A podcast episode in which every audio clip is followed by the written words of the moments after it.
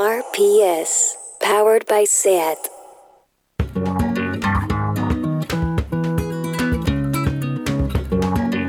Oye Polo, amb Anna Polo i Oye Sherman. If you want my future,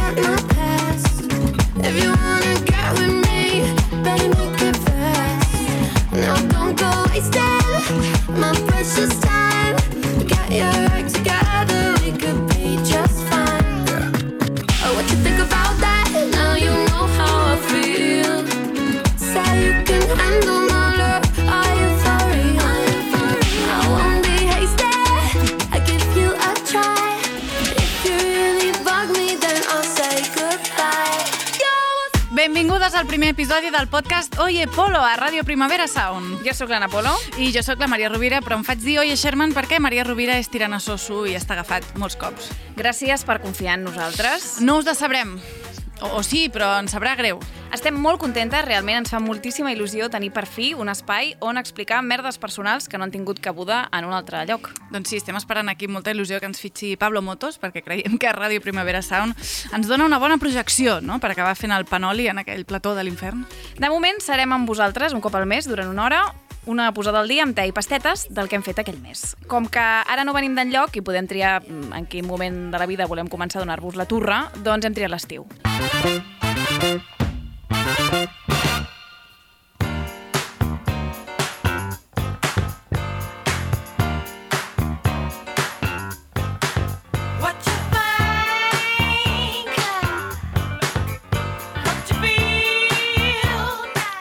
Anna, com t'ha anat a tu? Molt bé, l'estiu m'ha anat molt Com bé. que no hem parlat des de fa mesos, què tal? Què m'hauries de dir del teu estiu? He descobert bastantes coses, Maria. No ha estat un mal estiu aquest, perquè bueno, he estat confinada per contacte amb un positiu. Mhm. M'han fet una PCR que em va deixar l'aparell nasogàstric com la torre de Pisa. Va, però un, un, una sola prova? Una, Una. sola PCR? Una sola. Ah, val, jo és que me n'han fet dos. Però fet dues. per, per requisits necessaris o per Un voluntat... sí, l'altre per pura paranoia, diguem-ne, jo creure en el duc de Munchausen, diguem-ne, i estar sola a casa meva pensant-me que moria i no, no, no tenia res. O sigui, no és que pensés que tenia coronavirus i tenia grip o pensés que tenia coronavirus, no tenia absolutament res, la qual cosa és encara més trist. Com un roble. Com un roure, com un roure mm, hipocondríac, però com un roure. He descobert també, eh, aquest estiu, que hi ha senyors que aprofiten per mirar-te més lascívia que abans. Sí, Com sí, sí, que sí. es pensen que la mascareta els converteix en invisibles, no? pues aprofiten per dir-te coses. Jo crec que és que els hi neteja el, el camp visual, no? Perquè abans potser els despistava la cara, però ara, com que vas amb mascareta, es poden centrar només en, en mirar-te tot el que vindria a ser el cos. Fins i tot un eh, em va dir guapa, guapa, guapa. Així. Així, guapa, guapa, guapa. Com perquè ell també anava amb mascareta. clar, clar, ell se sentia emparat per la mascareta. I amb ferro de nit o alguna cosa així. Ah, perquè segurament, així. segurament, per, en contra del bruxisme. I clar, guapa, guapa, guapa, i jo també em vaig sentir com molt, molt defensada, molt emparada per la mascareta, i vaig anar, que és una cosa que em costa fer normalment, encarar-me i li vaig dir, què passa? ¿Qué has dicho? No, no he dicho nada. Digo, ¿no has dicho nada? Pues no me lo ha parecido a mí. O sigui que la mascareta envalentona uns i altres, eh? Exacte. Estan convertint els carrers en un ring contra l'assetjament. Molt bé. Ens col·loca en posicions de més igualtat, m'atreviria a dir. A mi un senyor em va dir ole ses piernes, Sempre així, quan, bé. quan passava, sí, un senyor allò assegut a una cadira al bar, atornillat. I jo des d'aquí li vull dir que gràcies, que gràcies li agraeixo moltíssim perquè em va donar la, la força que necessitava en forma d'aprovació masculina, no? tenir les cames a punt de defallir, allò em va portar fins a casa, o sigui que... Un dia, Senyor sense, Carajillero, merci. un dia sense una dosi d'aprovació masculina és un dia perdut. Sí. Com bé diu Santa Teresa de Jesús. Exacte. Uh, la tercera cosa que he pres aquest estiu és que eh, si escolto crims moltes hores al dia, el fet d'estar escoltant com Carles Porta m'explica coses em redueix els nivells d'ansietat a cotes baixíssimes, amb la qual per una banda estic contenta perquè estic millor, però per l'altra estic preocupada pel fet de que escoltar com la gent mor i assassina uh, em provoqui un estat zen. Però això et relaxa perquè penses que hi ha gent més liada que tu, no? Probablement, inconscientment hi ha alguna d'això, no? De dir, bueno, no estamos tan mal. Man, però normalment són com el, el top de cerques, no? Tipus, el set tipus de fruita que et pot fer viure més, i, però després sempre està com el cas de degullar un nen de 14 anys davant dels seus pares. Vull dir que la gent fa, té com uns criteris de cerca que a mi m'inquieten bastant. Com una- d'una banda el healthy i de l'altra el, el morbo pur i absolut, saps? Estic més en la, en la banda. Tu estàs més en la banda de, de degullar Exacte. adolescents. I jo he descobert que a setembre de 2020 encara hi ha gent, autèntics profetes, que se senten amb l'obligació de comunicar als altres que la llet d'ametlles, per exemple, no és llet d'ametlles. Què me dices? T'ho juro, hi ha gent que va dient, "Eh, però penseu que, mu que munyen ametlles, i és un, hòstia, sort que hi ha aquesta gent, no?, que s'està prenent aquesta tasca tan seriosament, perquè la veritat és que la resta de gent ho creiem, sincerament. I també he vist, és que jo abans ja he dit que Maria Rovira és una mica soso, als crèdits de Mad Men surt un tio que es diu uh, T. Brooklyn Bellissimo. Ti Brooklyn T. Brooklyn Bellissimo. Sempre, jo crec, sempre que t'enganxes a una sèrie, t'acabes fixant en una persona dels crèdits, no?, que t'obsessiona, i en el meu cas és T. Brooklyn Bellissimo, clarament, T. BP in the building. A mi, diem a Maria Rovira, doncs m'impressiona. Jo t'he de dir que a mi em va impressionar veient Tenet uh, un personatge anomenat Thomas Arepo. Tomàs Arepo. Però, més, però era espanyol, no? Què?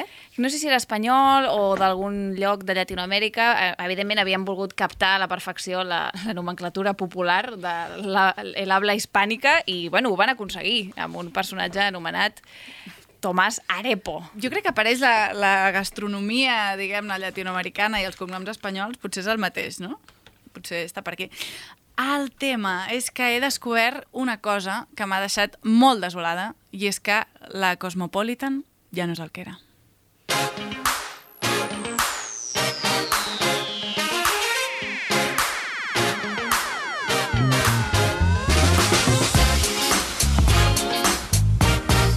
El tema és que a mi la Cosmopolitan m'havia donat moments de, de grans alegries, o sigui, jo me la comprava però com a publicació d'humor, però de dir, és que només tu em dones aquesta merda concreta que necessito, no? Per exemple, he portat un fragment d'un article del 2012, que van ser, jo crec que els anys daurats de la Cosmopolitan. És un article que, mm, que forma, o sigui, es titula ¿Cómo consigues que tu novio te perdone una infidelidad? i diu així, t'he portat com un, un fragment del final, diguem-ne, perquè tot sencer seria too much, crec. Diu... Tu novio ya no echa sapos y culebras por la boca, esboza una sonrisa y hasta deja escapar algún gesto de cariño. Buena señal. Aunque todavía esté dolorido, el chico está intentando considerar que pudiste cometer un error y buscando justificación para volver a creer en ti. Así que ahora debes pasar de las palabras a los hechos. Abrázalo, bésalo y mímalo. Així, amb, amb imperatiu, ¿vale? És una cosa que has de fer perquè t'ho diu la Cosmopolitan. Si acabáis en la cama, no escatimes felaciones, succiones y todo tipo de caricias íntimas propinadas con sumo cuidado, com dient, no li vayas a morder la polla ara perquè sembla que la cosa està delicada. I romanticismo. Llavors aquí estava escalfant Pilar Primo de Rivera per la banda i entra a muerte. Diu, tienes que dejar claro que es a él y a nadie más a quien deseas, amas i respetas. Tot això perquè et perdonin una infidelitat. Sí, sí, sí, sí. Però a més, m'agrada com li has, de, li has de deixar clar que només el respectes a elles. Home, pots, pots respectar altra gent. Vull dir, Ah, Moltíssima. De fet, Sí, sí. d'entrada el seu seria que respectessis a tothom. i com més gent respectes, crec que, crec que millor et va la vida. O sigui, no, no, és un, no és un bé finit, no?, el respecte, però és igual.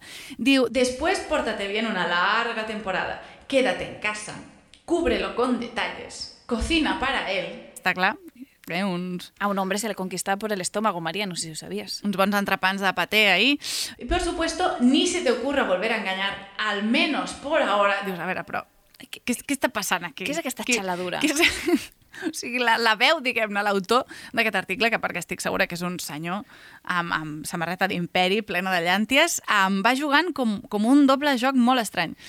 Diu, como dice el sexólogo Eugenio López, Molt bé. perquè si una cosa té Cosmopolitan són fonts d'autoritat, són gent que, que tothom coneix i admira i respeta, diu, es normal que durante una temporada el chico desconfíe y haya alguna que otra discusión. Fi de la cita. Fi de la cita. Hòstia, que... Sort que ve un expert, no? I, i posa llum a la foscor Sí, i fa una con- mica de Carles Porta de la sexologia. Són conceptes als que no pots arribar tu sola. Està bé que t'il·lumini el camí un home. Qui ho havia de dir, eh? que durant un temps això provo- provocaria desconfiança i alguna que otra discussió.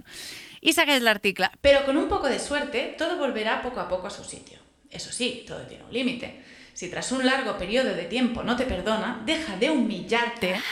Perquè això era el que estaves fent fins ara, això era el que et deia que fessis la Cosmopolitan en ares de mm, ser perdonada d'aquesta infidelitat i aléjate de él. Tal vez el tiempo cure sus heridas y quizás, solo quizás, en un futuro podáis retomar vuestra relación. Y aquí fa un altre cop l'Evil Twist.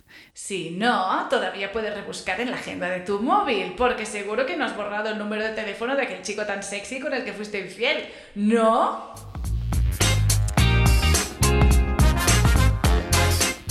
A mi em sembla brillant. Insuperable. Insuperable. Clar, és que Insuperable. no pots pretendre, Maria, que a dia d'avui encara... Clar, però a mi la Cosmopolitan m'ho donava, això. Jo quan anava a un aeroport em comprava el jueves i la Cosmopolitan. I l'última vegada que vaig agafar un avió em vaig comprar la Cosmopolitan i se, se'm va trencar el cor en, en, en milions de trossos. Crec que t'has de comprar la mia. Crec que la mia Sí? és... És el perfil? Sí, l'altre dia vaig veure que publicaven algo tipus quítate años de encima y siéntete guapa. o sigui, zero subtilesa. En, en portada, eh? Vieja! Jo és el que et recomano. Crec que és la, la línia Sí. que, que t'aniria bé, perquè la Cosmopolitan ha perdut. O sigui, ja no és el Mein Kampf del nacionalcapitalisme cookie, que era, bueno, una mica sí, però abans hi havia com, com riure, abans feia riure, i ara no. Ara s'han moderat i continuen sent una revista que em genera el mateix interès que veure assecar-se una paret de pintura, eh? O sigui, és que m'és igual. Però van com de... van de, de, de moderats. O sigui, ara, per exemple, doncs, jo què sé, um, no són satanàs, no són satanàs, tu veus que estan intentant fer les coses bé. Per exemple, doncs, um, aprende a contar buenas historias, clave del storytelling. Molt bé. No? O jo què sé, da un gran salto en tu carrera, los mejores cursos online, parlen de, de sèries, de cine, de música, de llibres i no sé, i ja, a part, o sigui, continua sent un, un compendi d'anuncis, diguem-ne, un, un pamflet ho- horrible. Per exemple, hi ha una minifalda aquí que només costa 1.250 euros. Bueno. La clàssica, no?, que, que es compren les lectores de la Cosmopolitan. Però, o jo què sé, per exemple, una altra cosa que semblava... Hi ha un article sobre defensa personal. Molt bé. Diu, lista para pelear. Karate, jiu-jitsu, aikido, te contamos en qué consisten las distintas artes marciales y por qué deberías aficionarte. Dius, hòstia, Cosmopolitan, te me han canviat. Si sembla un col·lectiu feminista, Per no? això, sí, sí, el, vull dir, aquí és on convergeixen Cosmopolitan i l'Ateneu Popular, allò Assemblea Feminista, la seca, no? Alguna cosa així. Doncs llavors, primera línia. ¿Quién no ha soñado con tener el cuerpo de Adriana Lima? Ay. Por eso, cuando la modelo brasileña desveló que practicaba boxeo, muchas decidimos probar esta disciplina. Vale, ara, home. Home, per favor. Un- Una mica. Un... O sigui, ara has de rebuscar més, però encara et pots trobar-te coses, Maria. Sí, exacte. Simplement no està... Però no, en- no, no val la pena, jo t'ho dic. Vale. Vull dir, Quan et va costar aquesta Cosmopolitan? Doncs ho deu posar a la portada. Segurament surt Aitana a la 1,25. portada, per cert. 1,25. Que me'ls tornin. Ha baixat preu també, crec, eh? És que Pot més, ser? No en tinc ni idea. Bueno, no sé, no sé. No me la comprava tan sovint. Dades. Era com més una cosa especial, saps? De cada, cada X, una Cosmopolitan. Un regalito. A veure què rasco. És que a més hi entrava en plan buite rastero. Era que rasco. I res. I res, i res. Jo també us volia parlar d'una cosa. A veure. Eh, jo sóc conscient que és un tema polèmic el que ve a continuació, ¿vale? Sé que porto una informació delicada entre mans i que, de fet, jo sé que el que tinc és una unpopular opinion com una catedral. Però en popular opinion de veritat o en popular opinion com les de Twitter, de en popular opinion Me gusta el m'agrada respirar? Exacte. Pues no, és de veritat. És una popular opinion de veritat. I és que jo crec que hi ha una pandèmia de la que ningú parla i és la profanació del gazpacho. Basta ja. Estic farta. Ja, jo, és un tema que em té preocupada des de fa temps. Ho sé, perquè, diguem-ne, No- m'ho comentes sovint. Que, diguem que no t'ho estic explicant només a tu, Maria. Ho sé, ho sé. Perquè jo ja sé que la torrita del gazpacho... Deixo de, deixo de sentir-me especial. Uh, te l'he donat, però és per tothom que ens estigui escoltant. Estic preocupada perquè passen els anys i la tendència no, no reverteix. Jo diria que augmenta, eh? No et volia preocupar, però... És que eh, exponencialment, a més. O sigui, els sacrillegis de gazpacho és que els veig per tot arreu. I llavors, com que ara tinc un espai on esplayar-me, doncs he pensat que era el moment adequat el- i l'espai per explicar-vos Molt a favor. coses eh, que em preocupen del gazpacho, no? Hi ha molts fronts oberts. Per exemple, 1. Els gazpachos de bric no són gazpachos, ¿vale? Són cremes de tomàquet amb coses. Però per què?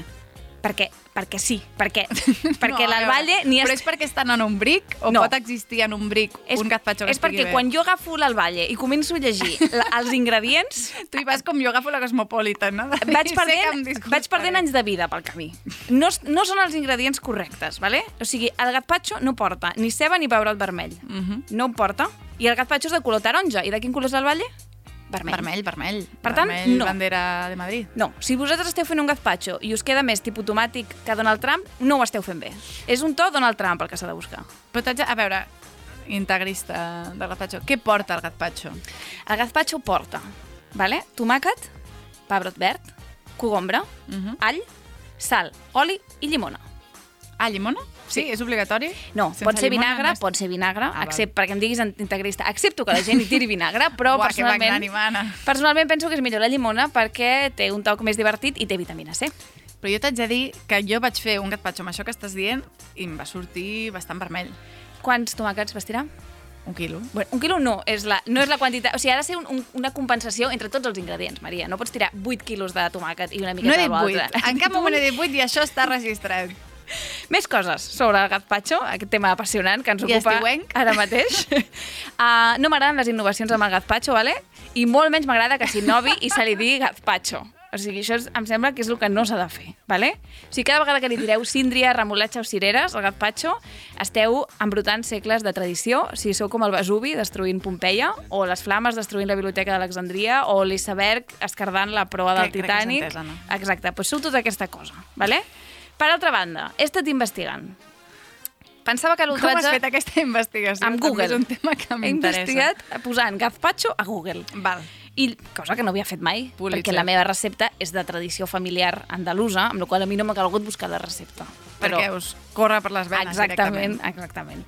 Uh, jo em pensava que realment el que feia la gent quan, quan feia merdes amb el gazpacho era tirar-li aliments de color vermell, però no, vale? no? Perquè Com remolatxa, síndria, Exacte. no? M'he trobat, vale, eh, quan jo he buscat recepta de gazpacho a Google i he deixat que hi hagués, s'obrís l'autocompletar, no veure quantes coses hi havia, uh -huh. pues hi havia gazpacho de melón, de pinya, de kiwi, de mango, de melocotón i d'espàrragos. Però llavors, com vols que li diguin Pues, aquests triturats? crema de tomàquet o crema tèbia de tomàquet i espàrrecs, mm. per exemple. Ja sé que és menys fancy que gazpacho. És que jo crec que la gent ho fa perquè és més divertit el nom, mira què et dic. Dues últimes coses que vull dir. Una, he vist que hi ha gazpacho de garbanzos, la qual cosa em preocupa, perquè crec que t'han de fer una traqueotomia quan acabes de menjar-te'l. Però això és un empedrat, no? Bueno, és que, és que em sembla increïble. I després, dues altres que m'han fascinat és gazpacho de aguacate i gazpacho de fresas con queso de cabra. Que dius, mira, si no t'agrada el gazpacho, no, no, cal- no cal, no cal que ho no, cal intentis. que dissimulis. Vull dir, a més, és que és una beguda, no és una mascareta del laix. Vull dir, ja està, fin.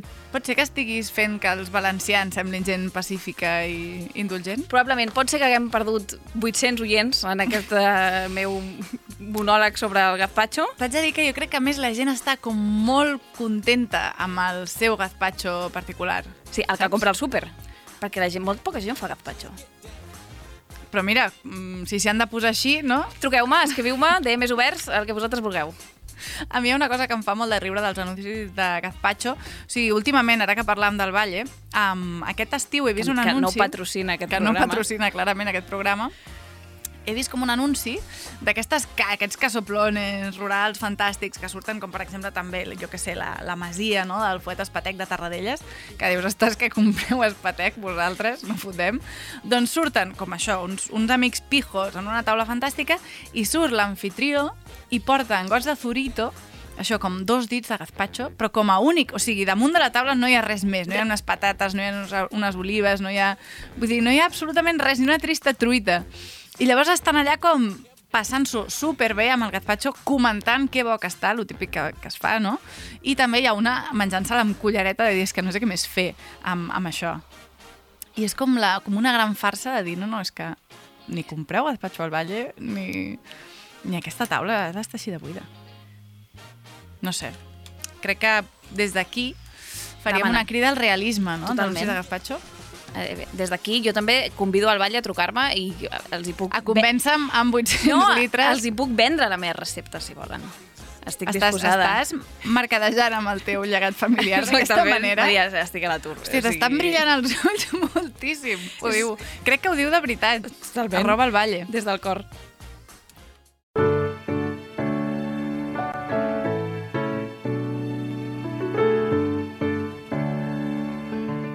Realment, Maria, he de dir que aquest estiu meu ha sigut l'hòstia, Uh -huh. com és cada estiu que jo no treballo a Rosa dels Vents.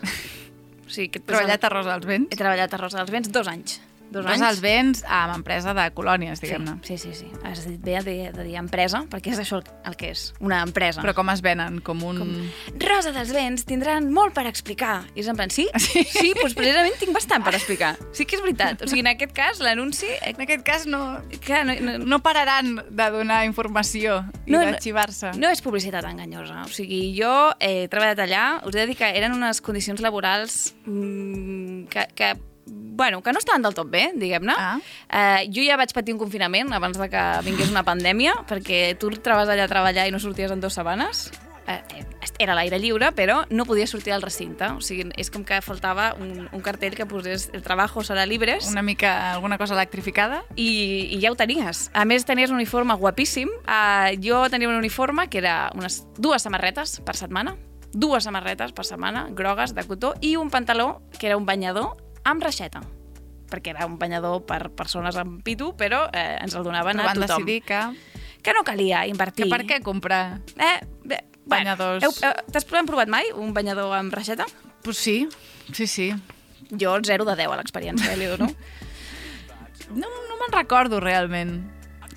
Recordo que vaig acabar uh, tallant-me la, la reixeta. I tornant-lo a cosa que, Vents. cosa que era il·legal perquè si feies malbé el, diguem, el material que et donaven havies de Que pagar eren 50, 80 fuetades a, a l'esplanada comuna. 50 euros de, De veritat? de penalització.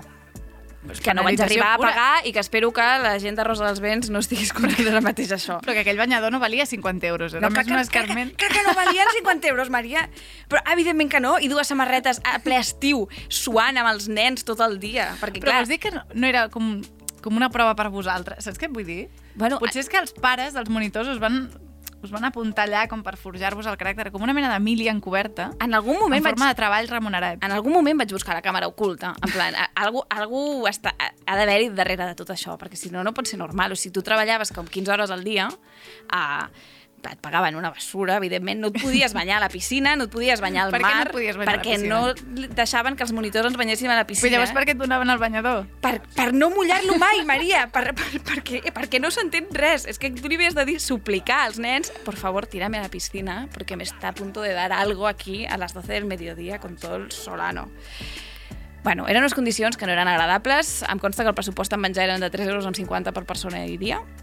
Nens i adults inclosos. Nens i adults, el famós gazpacho de suro A més, de la de Rosa Exacte. dels Vents. A més, érem gent clarament no qualificada perquè jo era monitora d'escalada i tirant barc, que, com bé sabràs, són... Uh, O sigui, ets la Lara Croft de... són àmbits de la vida que jo no és que domini especialment i que a més I et van donar un, un arc amb fletxes, entenc? Totalment. I vas ensenyar als nens a fer-lo anar. a fer servir. Sí, sí, sí. Robin Hood Experience. I que... Pues, pues molt bé. Bueno, et donaven l'arc, però jo no el podia tirar. Perquè jo era No podies fer monitora. res, No oi? podia fer absolutament res, Maria. Què feies, Anna? Vigilar els nens i donar-los de menjar. Fin. Però per què, per què parlo de tot això? No? Perquè jo, és veritat que hi ha moltes coses dolentes de Rosa dels Vents, però sobretot hi havia una que jo crec que ho compensava tot, i era la línia pedagògica de, de, Ah. del projecte. Vale? Era una línia pedagògica, bueno, immillorable, diguem-ne. No? O sigui, sobretot, eh, quan dic això em ve al cap no? eh, una cosa que ens feien fer, que era ballar cançons amb els nens, i tu feies, jo en aquest cas com a monitora, que tinc la psicomotricitat limitada, la veritat, feia les coreografies Home, sí, anava a dir clàssiques de campaments. Exacte. Llavors jo fe, fèiem coreografies perquè els nens vinguessin i comencéssim les activitats i posant cançons tan, tan educatives com aquesta. Le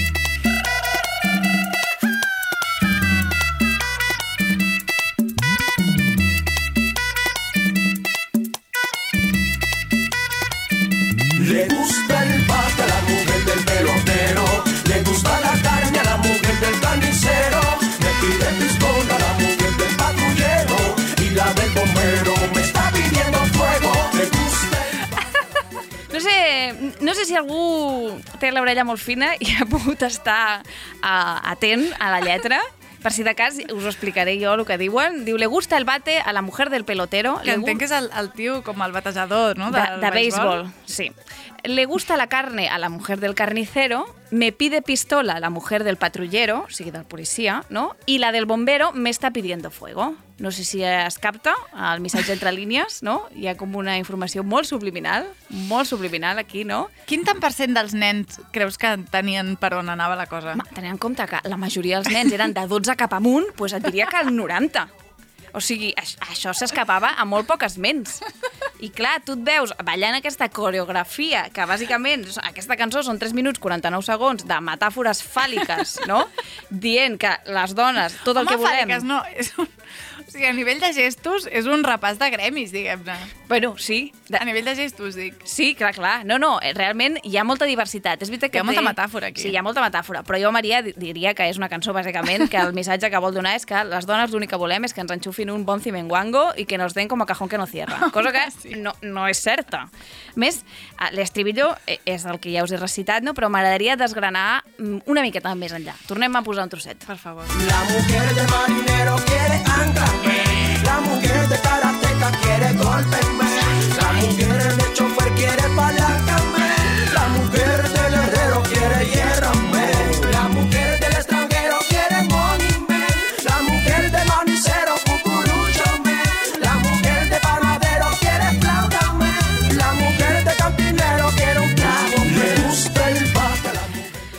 No sé a quina sóc més fan. què quiere la mujer del marinero? Doncs ancla. Ancla. més, amb tota la violència que això suposa, no? És molt difícil. És molt difícil introduir una àncora i que això acabi és bé. molt punxeguda. No, no, no. O Fatal. sigui, la mujer del karateca, Golpe. golpe, molt bé. La mujer del chofer, palanca. A la mujer del herrero, Hierro, així com en general. L'extranjero, money. Per- manicero, cucurucho. clar. Cucurucho de maní. A més, l'extranjero quiere money, que ja no és, no és metàfora fàl·lica, però el que ens està dient és eh, zorres peseteres. Sí, sí, totalment. Uh, després tenim la mujer del panadero, que què ha de voler, si no... Flauta, però m'agrada molt perquè és com molt específic, no? És com la mujer quiere un, un xusco de sègol integral, no? És com... Hauria pogut dir barra, tenia barra molt a prop. Un, un pan de runner, per exemple. no? Hi havia moltes possibilitats. Una baguette, bueno... Però el cantinero quiere un trago i ja està, no? Anava de està baixada. contenta amb, amb prendre alguna cosa. Exacte. Jo crec que em, de em representa. També t'haig de dir que em sorprèn que la del, la del bomber demani fuego tenint tan a mà la, La concepte manguera. manguera. Sí, però fuego como de... de, de Pues sí, ja, no? ja de, el- de... Però ja el porta, no?, de casa, aquesta dona. Sí, sí, perquè clar, van totes més sortides que el pico una planxa. Totes les dones de tots els gremis de, de, de I totes Cuba. van, li acudeixen a aquesta persona, diguem, a, a sol·licitar. És el consejero, no? Ma- Matrimonial, que està fart de que les dones de, de totes les professions li donin la turra i ell fa aquesta cançó, no?, com per explicar-ho al món. En plan, pff, una, una de gestió que tinc jo pendent al dia, una de burocràcia. Sí. Bueno, fins aquí la meva història sobre colònies i fornici, uh, però Conceptes que sempre van lligats. sí que són molt de l'estiu, de fet, com també ho són, Maria, els incendis. Home, tu diràs. Oye Polo està esperant per endur-se allò que és teu. Vigila les teves pertinences. Primavera.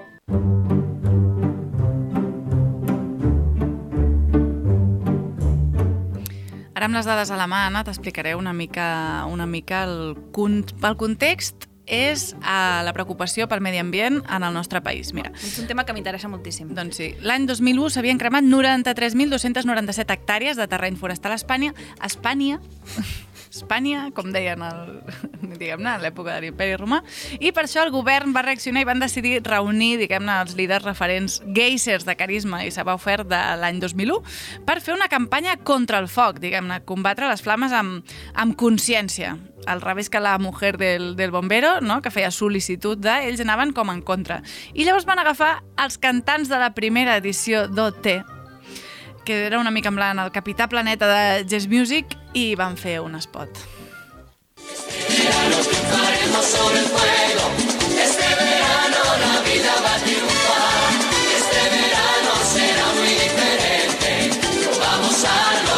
Con tu ayuda triunfaremos sobre el fuego.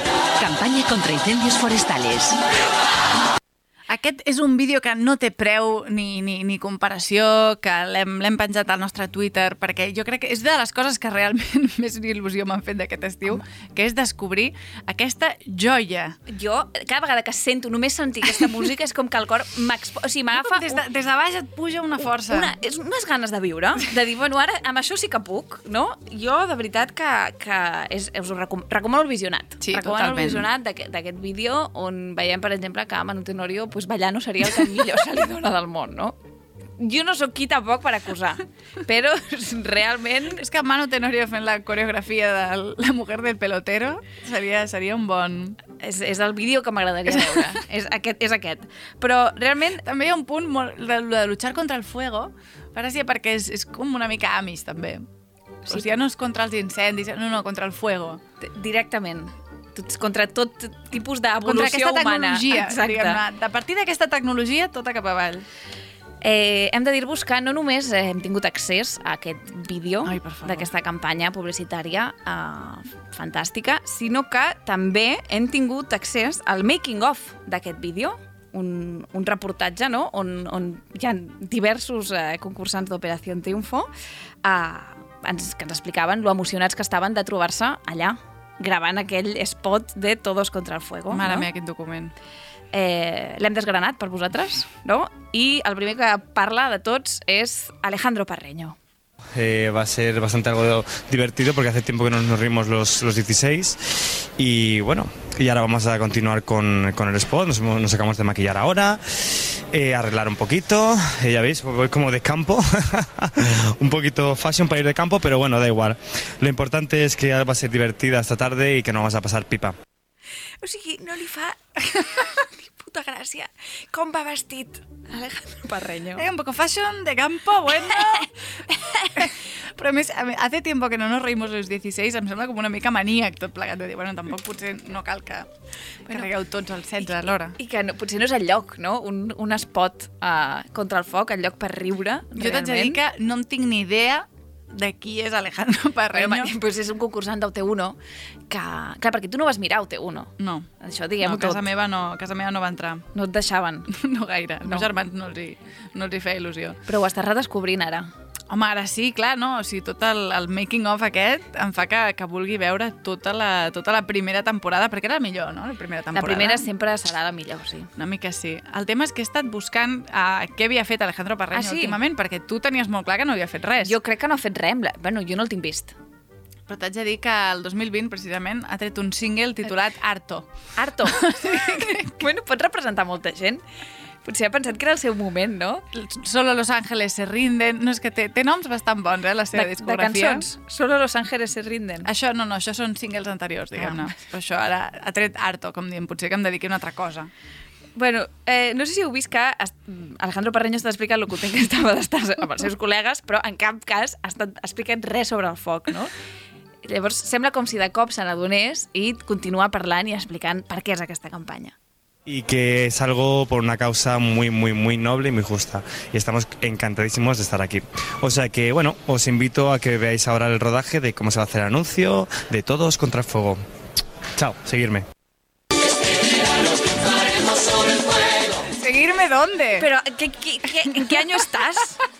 Alejandro, pero si, ¿dónde te vamos a seguir? En, un time en, en traveler. 2002. És un viatger del temps, o sigui... El 2001 no, exi- no existia. No existia. No existia res. No existien gaire xarxes, no? No, no, cap, cap. El Messenger, com a molt. Seguir-me. No, ni el Messenger. Jo no tenia ni Messenger el 2001. I si realment se'l veu molt encantat d'estar allà.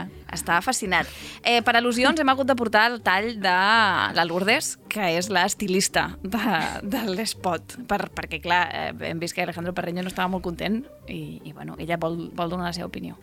Eh, hola, soy Lourdes, soy la estilista de esta historia. Y bueno, pues la verdad que no he podido hacer demasiado porque ellos tienen muy claro qué es lo que quieren. Cada uno estaba en un sitio que supone que es un bosque, aunque es un croma. Y, y bueno, pues habría, tenían que ser de sport, pues sport, no lentejuelas, no, no muy de vestir, pero tampoco muy discretitos. Para eso son artistas y tienen que ponerse algo más especial, ¿no? M'agrada molt la, la Lourdes sortint amb la seriositat de reivindic, com d'admetre una cosa, que admetre un error, no? Hola, soy Lourdes, soy la estilista d'esta història. Uh, molt no he pogut fer.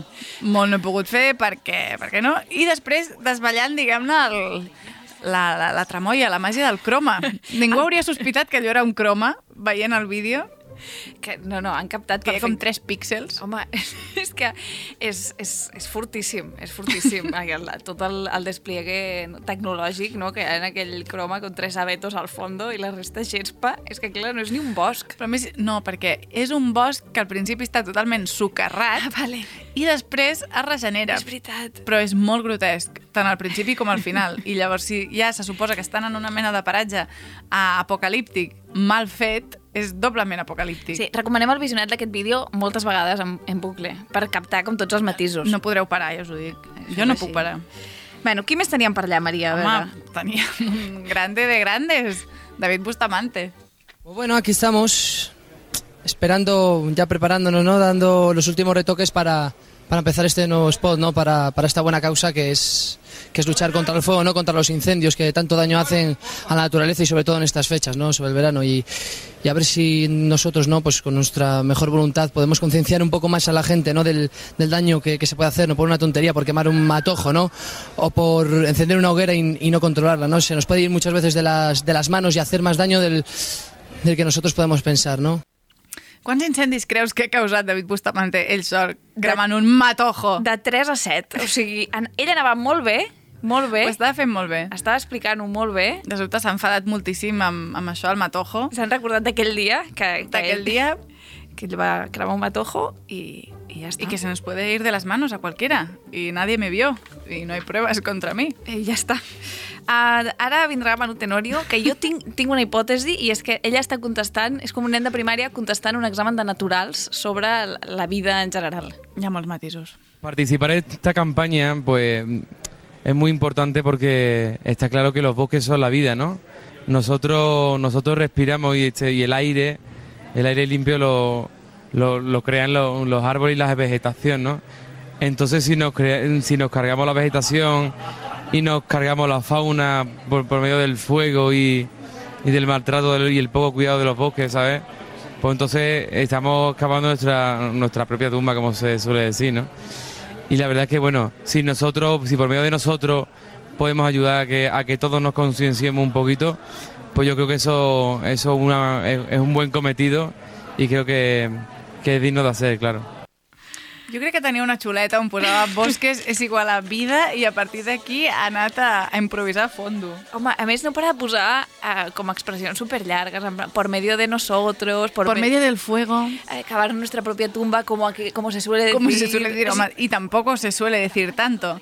I si ho dius, tampoc cal que assenyalis, no? que això ja ho diu altra gent, que no és que tu hagis tret tu de la màniga. Té dos idees i està allargant... El, el, Árboles i vegetación. Exacte. No, no confundir. Árbol Són igual a vida. Eh, bueno, si, si hi ha Manu Tenorio... mm, és que és lo fort és que he vist aquest vídeo no sé quantes vegades, Maria. Et crec, et crec. I, i encara, Et crec i ho sé. I, I encara em fa riure. Vull dir, és increïble. O sigui, espero que no s'acabi mai aquest efecte. Núria Fergo. Ara ve Núria Què Fergo, diu? que, que jo crec que s'ha fumat 87 porros. Para mí es muy importante participar en esta campaña ¿no? que hacemos sobre todo contra el fuego porque, como la misma palabra dice, es muy importante.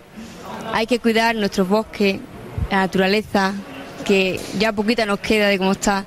Y nada, deciros eso, que estoy encantada y que tengamos mucho cuidado de dónde tiramos las cerillas, los cigarrillos y todo. No tinc paraules. Como la misma palabra dice, es muy importante. Quina paraula? Importante. O sigui, està fent com metallenguatge, està fent una lliçó d'etimologia. La misma palabra dice muy importante, como se suele decir. Ai, senyor, la lingüista. Ai, moltes gràcies a la persona que va penjar això a internet, de veritat. Estic, estic agraïda. Bueno, Qui més hi ha? ai, A veure, hi ha, hi ha Juan Camus, evidentment. tu saps qui és Juan Camus o no, Maria? Evidentment que no. bueno, és que era una persona que se li feia una mica de bullying a, a Operació Triunfo. Per què? Plan, bueno, no se l'ha recolzat, diguem-ne. Eh, històricament... Però t'haig de dir que em sona més que Alejandro Parreño. Bueno, perquè va estar sis setmanes nominat i el públic no parava de salvar-lo. Això és cert, Val. també. Sis o set, ara no me'n recordo. La qüestió és que jo crec que és el que millor ho explica. Tenemos que luchar contra el fuego este verano. Es muy importante que todo el mundo se conciencie. Tenemos que comprometer. Llàstima que, que només li deixin parlar 3 segons. O sigui, Però és com que n'és conscient, no? I que per això va molt ràpid. Va molt ràpid, va molt a pinyón, en plan, això és el que s'explica, és molt important que nos concienciemos, tal, i, i no, no, de, de to està bé, la intenció està bé, la intensitat, el que està dient no, no és cap tonteria, que no, no es pot dir de, I és l'únic que tallen per posar Naim Thomas que diu coses I totalment irrellevants que no hem ni portat aquí perquè és que no, no té cap mena d'interès el que diu Naim Thomas. És que potser a saber què va dir després d'aquests 3 segons, saps? Clar, o, o Juan Camus. Jo crec que és simplement és que hi ha un boicot cap a Juan Camus i sempre, sempre, Sempre hi serà. Sem I sempre hi serà. Sí. Estic nerviosa pel que ve ara. Jo també estic nerviosa, Maria, perquè ve, bueno, el, el, el más grande de Más todos, grande. Eh, David Bisbal. Para nosotros hacer est- este tipo de cosas, pues, pues para nosotros es como también un regalo, ¿no? Para que nos hacen. Y yo la verdad que tuve la oportunidad de trabajar eh, con las plantas, ¿no? La verdad es que lo encontraba un trabajo muy, muy bonito, muy sensible y yo ya, yo ya me veía eso como un futuro para mí, ¿no? El, el dedicarme al cuidado de las plantas y todo eso. No ho sabíem. Qui, qui havia de dir que David Bisbal tenia una relació tan estreta amb les plantes? Que, que s'havia plantejat fins i tot dedicar-se al cuidado. M'agrada perquè no desvetlla en quina fase del cuidado de les No. plantes. Jardiner, agricultor, no, no, no ho sabem. Florista. Clar, hi ha, hi ha, no? hi ha molta varietat. Uh, bueno, no acaba aquí la seva intervenció, Home, no. perquè ell és un terremoto, vull dir, no... Podria estar dies xerrant. Dies. Es precioso, yo pienso que la- las plantas, aunque no hablen ni digan nada ni se muevan, que sí se mueven y hablan y tienen sentimientos, son seres vivos y hay que cuidarlo y protegerlo. Bueno, sí, quin, quin, that escalated super quickly i s'han anat, vamos, Però és que a fent més... parapent. Què, què vol dir que jo pienso que, que les plantes són seres vivos? És una unpopular opinion de David Bisbal, diguem-ne, ell, ell s'atreveix per aquí, s'atreveix per aquí, però sí, sí, ni se mueven, que sí se mueven, que sí hablan y tienen sentimientos.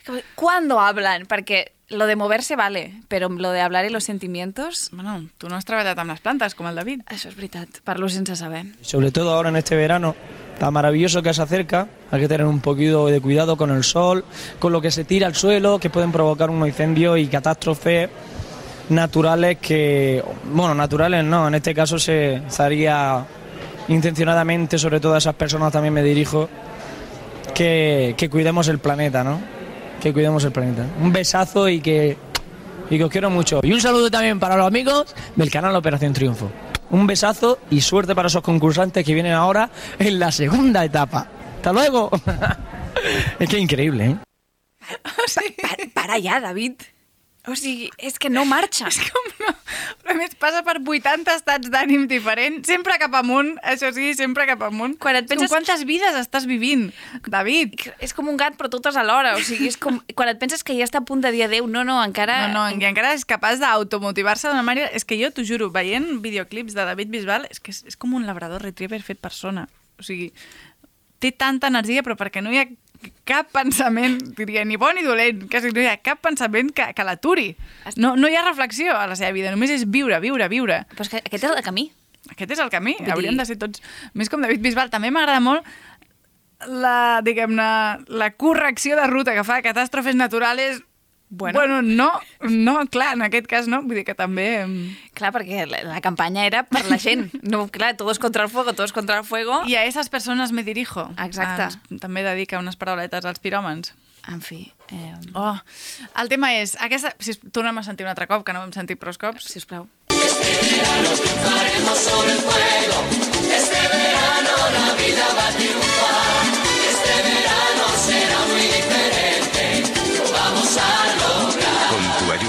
Triunfaremos sobre el fuego. Campaña contra incendios forestales. A més, aquest final que diuen triomfa! És... Ah!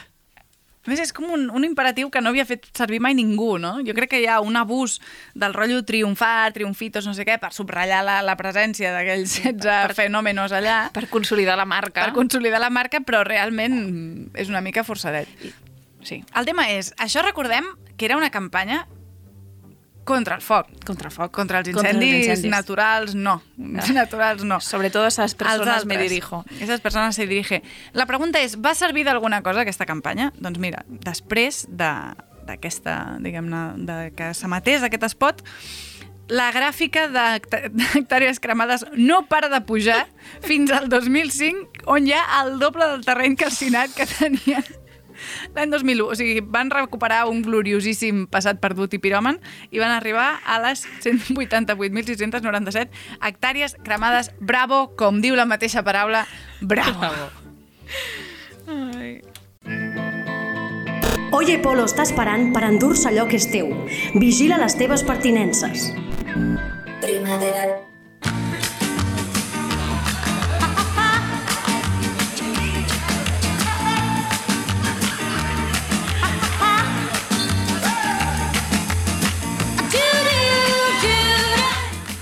Bueno, arriba el, el moment més emocionant de la ballada. Un moment molt esperat per nosaltres. Per tu i per mi. Que són els Premis Bertín.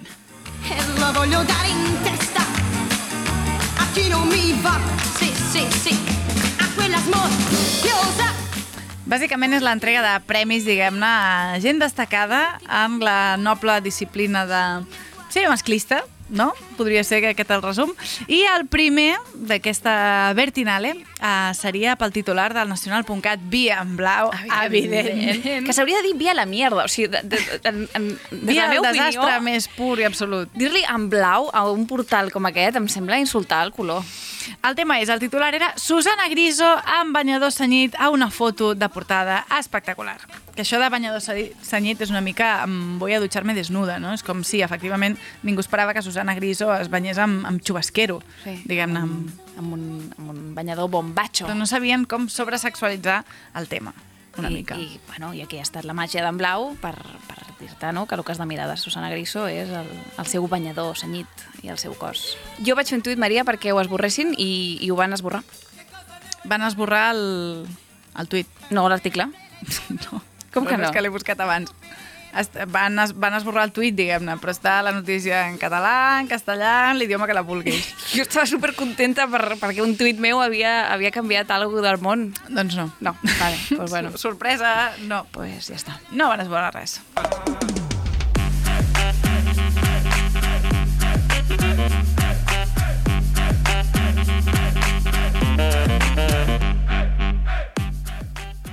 Home, serà difícil portar alguna altra cosa que rivalitzi amb la fàbrica del Pulitzer, que són Marc Villanueva, Daria Porres, en Co, però hi ha un article magnífic que potser ens farà desitjar que Gutenberg no hagués inventat la impremta, no? no haguéssim arribat en aquest punt, perquè ens hauríem estalviat de llegir titulars com aquest. Salma Hayek cumple 54 años y lo celebramos con sus escotes más icónicos. O sea, ¡Pem! es su cumpleaños y lo celebramos nosotros. En plan, ya verás la ilusión, Salma, que nos va a hacer a nosotros ver tus tetas otra vez. Otra vez, en plan ampliat, amb una selecció de fotos, sí. Tus mejores escotes. Sí, sí. És, això de fer aquest tipus de regals és una mica quan els meus, els meus germans em regalaven jocs de la Play per, per jugar a ells. Doncs és bàsicament la mateixa dinàmica de ja veràs que il·lusió que nos hace. A nosotros. Sí, sí. Um, jo pensava que ho havien fet per pur egoisme, però no, en realitat l'objectiu era un altre. Diuen, la guapísima Salma Hayek está de fiesta por su cumpleaños y ha dado de qué hablar no solamente por sus actuaciones en diversas películas, tot allò que seria la seva carrera y tal, sino por lo pronu los pronunciados escotes que demuestran lo orgullosa que se siente de su cuerpo. Ah, Era un missatge d'empoderament cap a la Exacte, dona. clar, clar, clar. No? Era dir, mira, mira, estàs tu tan orgullosa que em venen ganes de reunir aquestes fotos, fer una mica de clickbait A més, és que m'ho vaig estar mirant i no, o sigui, en cap cas es parla de cap pel·lícula seva perquè són tot de, de, de alfombres rojas d'altres pel·lícules. O sigui, no és ni tan sols un repàs a los escotes de les pel·lícules de su carrera. No, és ella, diguem-ne, sortint de casa seva. Exacte. I també, però l'encoratgen, no? Al final diuen, muchas felicidades, Salma, sigue brillando fuerte. Dius, home... P- Penso que s'han comportat prou, no? Aquí en aquest final comedido.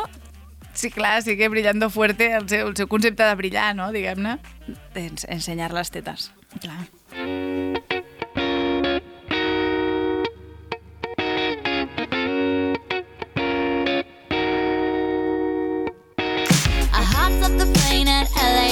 With a dream, my cardigan. Welcome to the land of I, ma, vull dir, va- venir sí o sí aquí un titular del Mundo que diu Miley Cyrus, de niña buena a pilingui i otra vez niña buena. No? Diguem-ne que la, la pilinguedat de Miley Cyrus ha sofert un canvi i ha tornat al punt inicial, no així com el periodisme del Mundo, no? que s'ha mantingut bastant al nivell de, de la merda, d'una manera constant. Diu, la sonrisa más dulce de América mató a Hannah Montana encima de un escenario en una jugada comercial que le salió rentable, pero en realidad nunca dejó de ser una chica medio formal. Llavors és com que ens, ens va enganyar tots, no?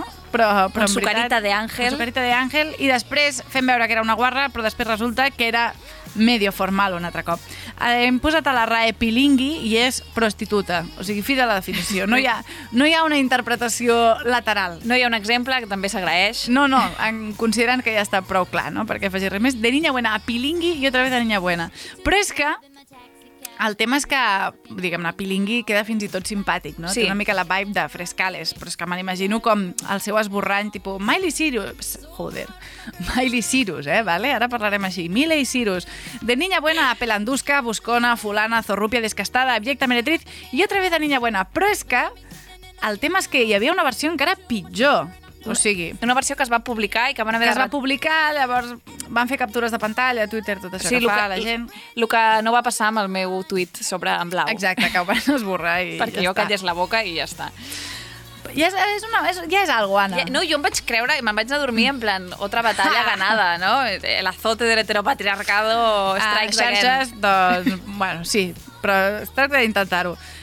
El, diguem-ne, l'article deia La sonrisa más dulce de América mató a Hannah Montana encima de un escenario para emputecerse, emputecerse. emputecerse en una jugada comercial que les salió rentable. Se la coló a mucha gente, desde la flor y nata del India a festivales como el Primavera Sound, a pesar de que nunca dejó de ser una chica medio formal.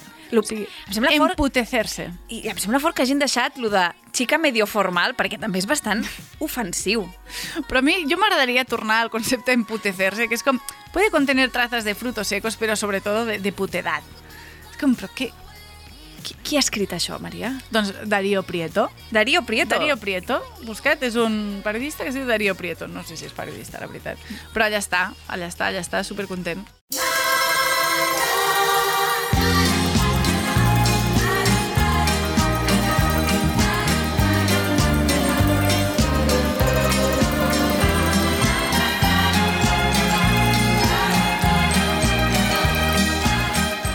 I l'últim premi de la nit meravellosa aquesta ballada seria pel diari Les Províncies, que és un mitjà valencià. Sí, diguem-ne, Les Províncies seria en aquest cas de València. Exacte. Per titular Julio Iglesias camina con mulatas. Con mulatas. Con mulatas. Y segueix dient, unas fotos muestran al cantante visiblemente achacoso y con problemas de movilidad, pero en buena compañía.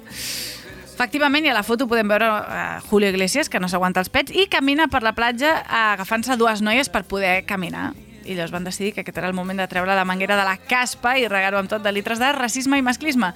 Y continúan. La verdad es que el cantante no está para muchos alardes. Presenta serias dificultades de movilidad y se apoya en dos puntos suspensivos. ¿Muletas? No, por favor, que estamos hablando de Julio Iglesias, probablemente el hombre más mujeriego del mundo. Él se apoya en dos mulatas, jóvenes y de buen ver. Jo faria una aturada aquí en el... O sigui, com ha de ser el, el diguem-ne, el redactor per superar Julio Iglesias? En, en, en caspa, en babós, en, en tot. O sigui, això... Si em dius que s'ha trobat en escriptura cuneiforme, diguem-ne, aquest paràgraf m'ho crec que és de lo més xungo que he vist en temps. A més, com de dir, per què no, no? Vull dir, quan ha associat al seu cap la idea muletes i mulates, jo crec que ha fet una eureka... és el moment se sent. de treure la meva creativitat. Ara sí, no? ara sí que em felicitaran. És, és el tipus d'article que, que em deixa pues, deixar-me anar. mulates. No, no, a més crec que és una dona la que ha escrit això. Davant que ja sabem tot. que mai és símptoma de res, evidentment, ser una dona, però bueno, una, una s'espera més sororitat, no? Diu alguna més l'article, Maria? Home, i tant, diu, porque aunque el 23 de septiembre cumplirá 77, el que tuvo, retuvo y guardó para la vejez. Eso sí, Papucci, su señor padre, llegó a esa edad en mejores condiciones físicas. Pero es que él no había sufrido, como el pobre Julio, un grave accidente de tráfico que le dejó secuelas de por vida. Una señora, t'he de dir, bastant fan de Julio Iglesias. Tú dirás. Pobre Julio. Algunas todavía, todavía recordamos el paso de Julio Iglesias por el pabellón de Galicia en la Expo de Sevilla del 92. Oye, que, que meravella, el eh? lloc, el moment, és, és allò. En plan, si poguessis tornar a un moment de la història... Dóna'm unes coordenades, Anna, un espai i una data. pues, en tota la història mundial. El pabellón Galicia en la Expo Sevilla del 92. Y diu, vendían allí unos amuletos de cerámica de sargadelos y el Que, cantante... que ningú sap què són. Es igual. Y el cantante decidió adquirir un buen número de ellos a ver si me los pongo por el cuerpo y me curan, dijo probablemente refiriéndose a la dolorosa lesión de espalda que ha arrastrado desde que estrelló su coche contra un seto justo un día antes de cumplir los 20 años. Crec que hi ha massa informació en aquesta frase, perquè el seto era totalment És, és un article sobre Julio Iglesias lligant amb dues xatis o és la Wikipedia sobre Julio De Iglesias? aquello está visto que no se curó. De lo otro, entre paréntesis, su ansia infinita de seducción, tampoco. Su ànsia infinita de seducció. Sí, sí, sí, sí.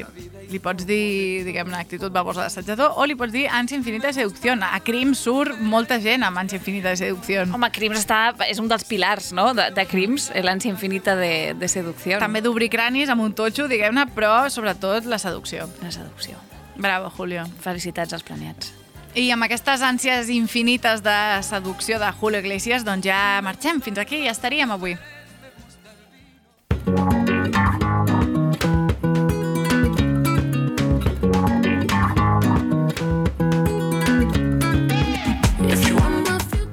Al proper episodi parlarem, entre d'altres coses, dels pitjors doblatges de la història i farem cinefòrum amb Poli de Guarderia i La Màscara del Zorro o no. Qui sap? És que potser no parlem d'això. En fi. Ja veurem.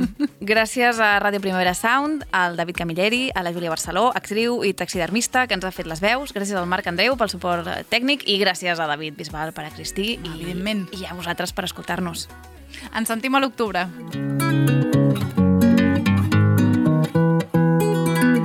És més difícil del que sembla, eh? Oye, Polo. RPS.